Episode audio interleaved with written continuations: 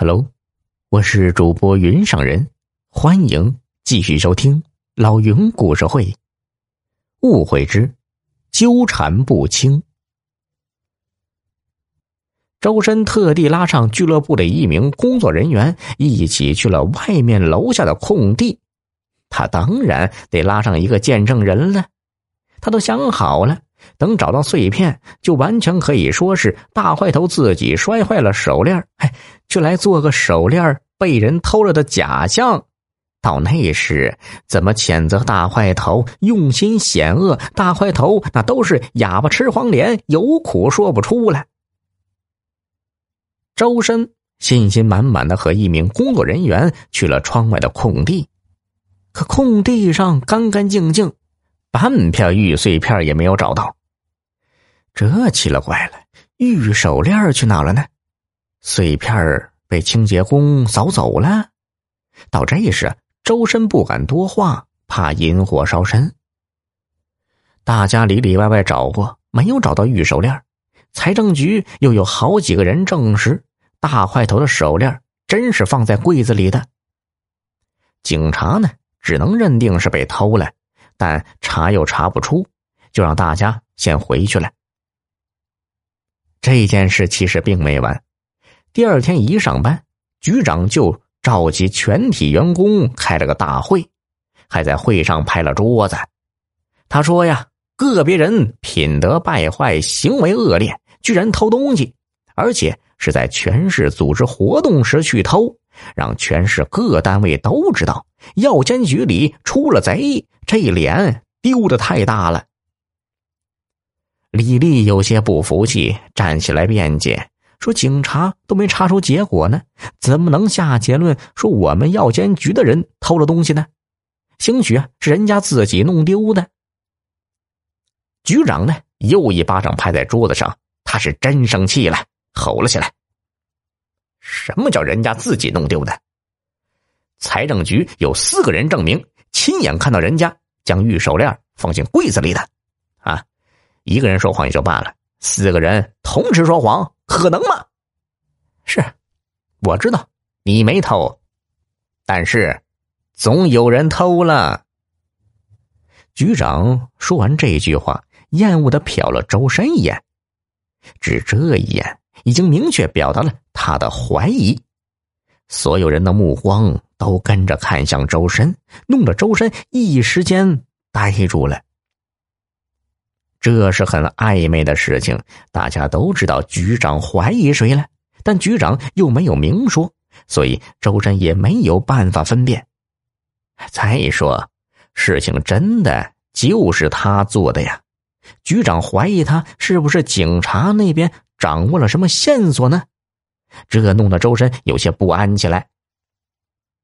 会议临近结束，局长还是激动的不得了，拍着桌子发狠。哎呀，我们药监局居然出了这样的败类，财迷心窍，偷东西！嘿，今天你能偷人家的玉手链，明天你就能偷我们同事的钱包、单位的电脑，真是太让人恶心了呀，让人不安呢！哼，我将话撂在这儿啊，总有一天会查出来的，查出来了，你他妈的就给老子滚蛋！咱药监局不是贼窝，不留贼娃子。贼娃子，这话说的明白。球赛队员里就属周深年龄最小。散了会，大家嘀嘀咕咕的议论这件事，但没有一个人跟周深议论。很显然，局长的目光已经让大家心照不宣了。这让周深心里很不踏实。事情到这会儿，性质已经变了。他只是想报复一下大块头，根本不是偷啊！但现在变成是偷了。难道警察真的掌握了什么线索吗？局长才这么明目张胆的暗示是他做的。到这时，这件事情有些难办了。如果警察真的找到什么证据，他这就不是报复，而是偷了。他就算浑身是嘴，也说不清啊！今后还怎么做人呢？周深心里烦呐，办公室里的人又不断的拿眼角的余光瞄他，让他更不是滋味他索性跑到洗手间里去，躲到厕所里，让自己静一静。蹲了一会儿啊，外面来了两个男同事，那两人全然不知道周深在厕所的隔间里说起了话。一个问：“哎，东西真是周深偷的？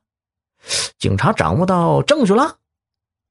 另一个说：“嚯，证据倒没有，但局长又不是傻子。你想啊，只有三把钥匙，周深、李丽、胡富平各拿了一把。还李丽和胡富平都是老同志了，这还信不过吗？”哎呀，只有这个周深是新人呐，我们还不知道底呀。再说他是第一个拿钥匙的，说是去换衣服。这按理说。当他发现钥匙拿错了，换不了衣服，他应该去找领队说呀，就像李丽那样，那才是光明正大的，对不对呀？可他是没说呀，也没有去换钥匙啊。他不是说要洗澡换衣服吗？怎么又不洗澡不换衣服啦？先前说话的立即附和：“对，这分析的有道理啊。更何况我听说。”他在球场上还跟丢东西的人打过架呢，踢过人家一脚，被罚下来的。他这是怀恨在心，再加上见财起意，嫌疑最大。哎呦，想不到年纪轻轻，手脚不干净啊！